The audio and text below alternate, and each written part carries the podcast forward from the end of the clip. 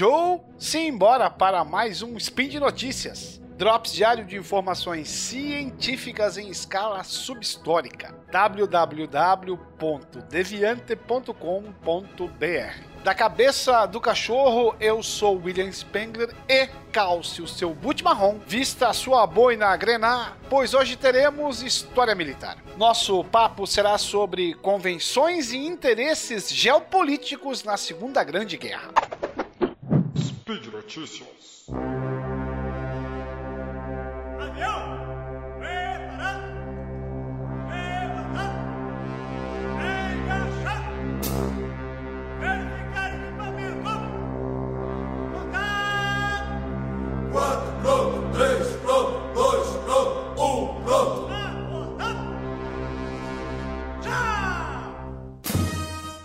Esse tema surgiu quando o pessoal do Clube de Leitura veio me pedir uma sugestão de livro sobre Segunda Grande Guerra. De preferência algo não muito técnico, enfadonho ou com, segundo eles, aquilo que todo mundo já sabe. Resolvi indicar um livro que foi lançado esse ano do Rodrigo Trespa, chamado Grandes Guerras, de Sarajevo a Berlim, uma nova perspectiva sobre os dois maiores conflitos do século XX, na qual o autor trata de toda a complexidade dos dois grandes conflitos do século XX de forma muito bem didática, fugindo um pouco do olhar tradicional dado aos conflitos.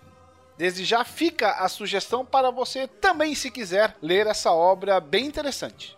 E antes de tratarmos sobre o tema propriamente dito, vale um disclaimer nesses tempos odiernos. Quando o assunto é Segunda Guerra Mundial, há certo consenso de que os alemães eram os bandidos e os aliados os heróis ou os mocinhos.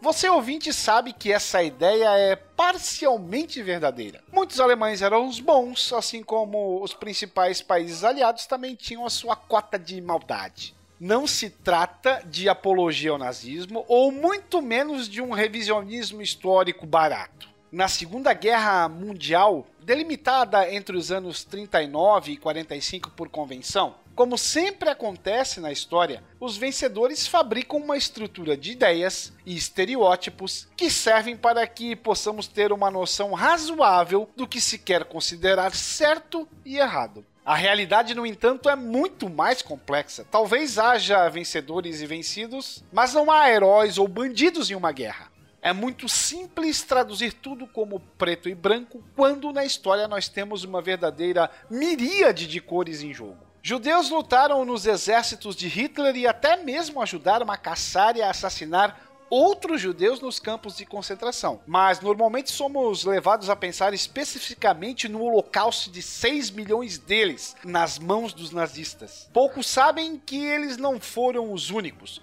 Homossexuais, ciganos, testemunhas de Jeová e outros grupos marginalizados também foram humilhados, torturados e assassinados de forma fria. Do mesmo modo, somos levados a pensar nos milhares de mortos de Hiroshima sem lembrarmos que os japoneses estupraram e assassinaram barbaramente milhares de mulheres chinesas e asiáticas e realizaram experiências químicas macabras com pessoas inocentes como idosos e crianças. Não há justificativas aceitáveis para uma ou outra situação, mas é preciso ver a história sob as duas perspectivas. A maioria das pessoas acredita, por exemplo, que Hitler desejava escravizar países e conquistar o mundo. Embora isso seja verdade, novamente somos levados a ignorar o que os britânicos faziam e que eles queriam o mesmo. A Grã-Bretanha era a dona do mundo havia séculos e lutou para manter vários povos sob seu domínio imperialista, inclusive depois da guerra. A Índia de Gandhi que o diga. A França fez o mesmo com as suas colônias na África e na Ásia. Os aliados não eram apenas guerreiros lutando por paz e liberdade. Eles também cometeram um grande número de atrocidades e coisas pouco heróicas. Se lutaram mesmo por liberdade, esta seria para quem, afinal? Acabada a guerra, Stalin manteve 20 milhões de prisioneiros escravos na União Soviética. Os negros norte-americanos que haviam lutado por liberdade nos campos da Europa e nas ilhas do Pacífico ainda eram tratados como animais no próprio país. Pracinhas brasileiros lutaram na Itália a favor da liberdade que não dispunham em casa. O continente africano levou décadas para se libertar do jugo dos países europeus. Liberdade? Feito esse disclaimer, vamos realmente ao que interessa. Eric Hobsbawm, talvez o maior historiador do século XX, afirmou que enquanto o culpado pela deflagração da Primeira Grande Guerra for uma conjunção complexa de fatores e não apenas a Alemanha, que em 1919 pagou o pato sozinha pela situação, a culpa pela Segunda Guerra Mundial poderia ser atribuída exclusivamente ao projeto megalomaníaco de Hitler. Joachim Fest possivelmente o mais conhecido biógrafo do ditador nazista, também acreditou a política de Hitler do surgimento de uma nova grande guerra. Mas essa ideia cabe dentro do contexto europeu e tão somente lá. Mesmo sem a loucura racista de Hitler e muito antes de o líder nazista começar a pôr em prática seus planos de dominação mundial, atrocidades de todos os tipos eram cometidos em todos os lados do globo. Na verdade, em 1939, quem ainda dominava metade do globo eram os inimigos da Alemanha. França e Inglaterra dividiam quase ao meio o continente africano, deixando pequenas porções para portugueses, espanhóis, belgas e italianos. O mesmo ocorria na Ásia, claro. Do Oriente Médio à Austrália, quem mandava eram os reis ingleses e holandeses, com franceses, espanhóis e norte-americanos dividindo a maior parte do restante. Países independentes como a China viviam sob forte pressão europeia, no caso dos britânicos. Na África, apenas a Libéria era de fato independente. Ainda que a Alemanha nazista tenha mostrado desde cedo sua verdadeira intenção em expandir o seu território e expandir-se militarmente, já que em 1925, em seu livro Mein Kampf, Hitler havia anunciado pública e claramente seu plano de luta contra os judeus, contra os comunistas e de instauração de um governo forte para que a Europa fosse dominada por uma nação racialmente superior, ela não foi a única nem a primeira a instalar um Estado totalitário, invadir, escravizar e dizimar países vizinhos. Antes que as nuvens negras de uma nova guerra chegassem à Europa, a Ásia vivia sob uma tempestade imperialista desde que o Japão decidira sair do seu isolamento e anonimato econômico mundial. Em 1895, o Império Japonês derrota a China, conquista a Coreia e ainda recebe Taiwan como recompensa. Dez anos depois, foi a vez dos russos serem derrotados pelos nipônicos. Pela primeira vez na história, um país asiático derrotava uma grande potência europeia. O já então cambaleante Kizar teve que ceder Port Arthur, a península de Liaodong e metade da ilha de Sakhalin ao Japão. Nicolau II ainda reconhecia a soberania do imperador japonês sobre a Coreia e se retirava da Manchúria. Mesmo depois de apoiar os aliados ocidentais na Primeira Guerra, o Japão não teve reconhecida a sua importância na Ásia no fatídico Tratado de Versalhes. Para os europeus, os japoneses ainda eram membros de uma nação inferior.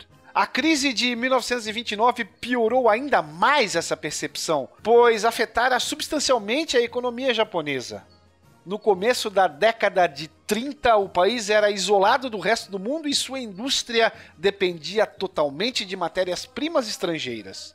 Assim como ocorreria depois na Alemanha, na Itália e na Espanha, a saída para a crise esteve ligada à ascensão do militarismo. No caso japonês, a ascensão de uma casta militar ultranacionalista com forte influência sobre o imperador Hirohito levaria o país a buscar seu espaço entre as potências imperialistas. Aproveitando-se da fragilidade da China, dividida por uma guerra civil entre os nacionalistas de Chiang Kai-shek e os comunistas de Mao Tse-tung, em 19 de setembro de 1931, o Japão invadiu a Manchúria na fronteira com a Mongólia e ali instalou um governo fantoche, administrado pelo antigo imperador chinês Puyi, que havia sido deposto pelos republicanos de Sun Yat-sen.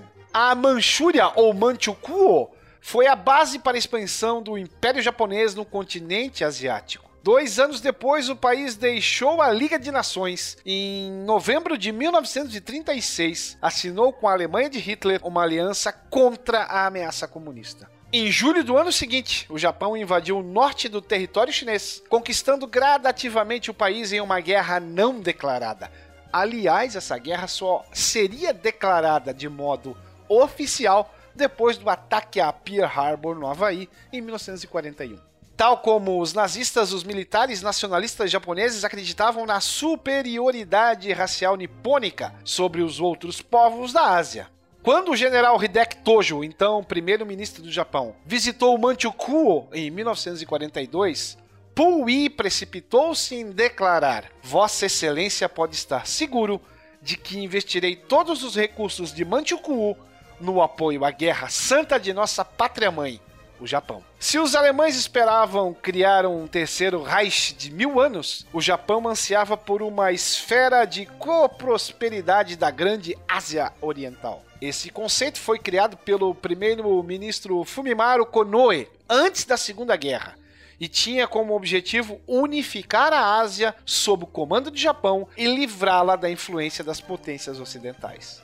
Uma Ásia para os asiáticos, um admirável Oriente Novo, tal como aconteceria na Europa com o Reich de Hitler, a grande Ásia Oriental transformou-se em uma máquina de matar. Enquanto isso, na Europa, a Itália também dava os primeiros passos para a guerra. Em outubro de 1935, Benito Mussolini invadiu a Abissínia, atual Etiópia, que, com exceção da Libéria, era o último território africano não submetido à dominação europeia. Tomando a capital Addis Abeba em maio de 36, Mussolini declarou o rei italiano Vittorio Emanuele III como imperador da Etiópia, o que aumentou o número de colônias do país no continente africano. A Itália já era dona de uma parte da Somália, da Líbia e da Eritreia. A tudo isso, as ações japonesas e italianas, a Liga das Nações, que fora criada em 19, segundo o idealismo do presidente americano Woodrow Wilson, como garantia para a manutenção da paz mundial, assistiu sem poder fazer absolutamente nada, salvo sanções econômicas sem qualquer interferência prática. Fiel à hipocrisia que lhe era característica, Winston Churchill escreveu em suas memórias que a invasão italiana da Etiópia, que por sua vez era país membro da Liga de Nações, mesmo contra a vontade britânica, era inadequada à ética do século XX, onde não se poderia mais tolerar que brancos se sentissem autorizados a conquistar os homens de pele amarela, marrom, preta ou vermelha e a subjugá-los através da força e de suas armas superiores. Nada mal para um político cujo império era dono de uma faixa de terras que ia do delta do Nilo, no norte, até a cidade do Cabo, no sul da África. That's all, folks! Falaremos sobre as convenções e interesses de Stalin, Hitler, Mussolini e a suposta neutralidade de países durante a guerra no nosso próximo episódio. Não deixe de conferir. Aproveite e dê uma passada lá no portal Deviante e leia o texto do Rodrigo Trespar, que eu deixei linkado, sobre o senso comum e as grandes guerras. Claro, convém lembrar que este podcast só é possível de acontecer graças ao seu apoio no patronato do SciCast, que pode ser feito via Patreon, Padrim e PicPay. Bye bye, fellows!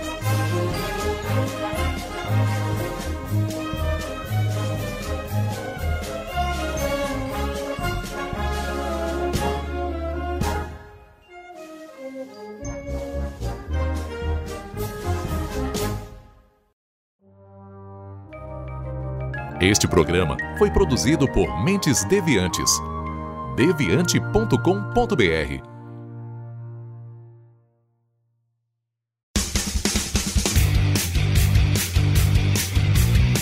Cortes, edição de podcast.